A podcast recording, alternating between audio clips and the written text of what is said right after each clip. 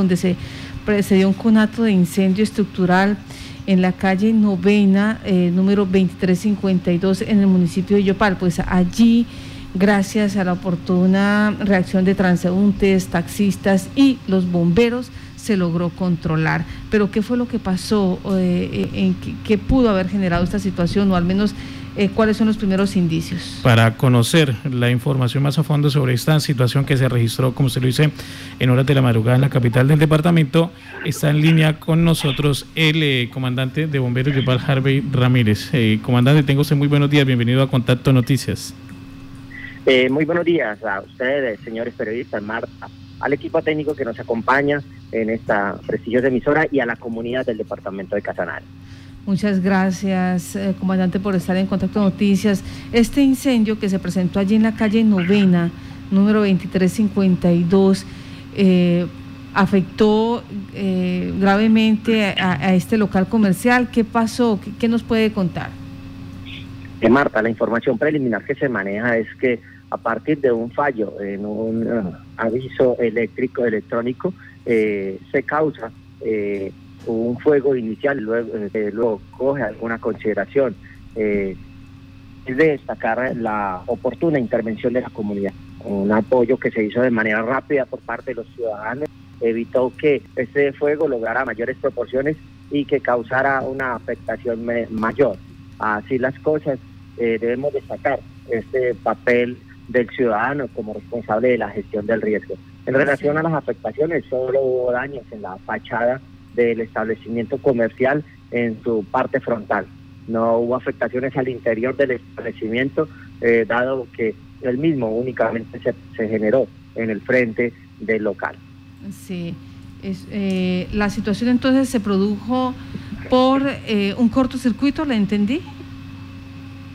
Marta, es la información que se preliminar que se maneja sobre una causa probable eh, teniendo en cuenta que de manera reciente había sido instalado este sistema luminoso para eh, publicitar el establecimiento comercial.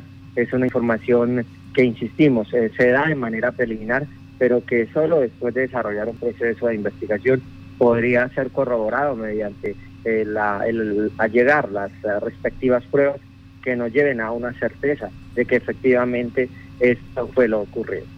Bueno, entonces la oportuna eh, asistencia de, la, de, los transeúntes, de los taxistas, hay que decirlo, de ustedes de bomberos, pues permitió controlar este conato de incendio que, se produjo allí en este local. Pero aprovechando que usted está, comandante, en este momento, eh, ese balance de lo que ha sido eh, estos meses de invierno en Yopal, ¿cómo, ¿cómo nos fue este año?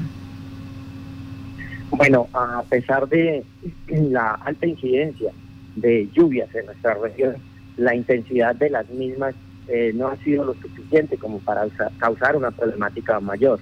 Eh, sin embargo, eh, persiste las alertas por cuanto el ciclo de lluvias continuará durante el presente año. Obviamente nos enfrentamos a un periodo de verano, un corto verano del mes de agosto, donde van a estar eh, las lluvias después del el segundo semestre, del, segundo, la segunda quincena del mes de agosto, eh, pero esto no significa que debamos de bajar el estado de alerta.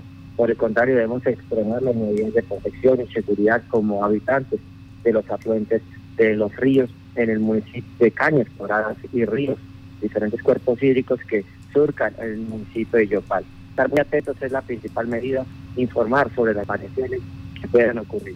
Sin embargo, a pesar de la incidencia, vuelvo y repito, no ha sido grande la afectación en nuestra jurisdicción.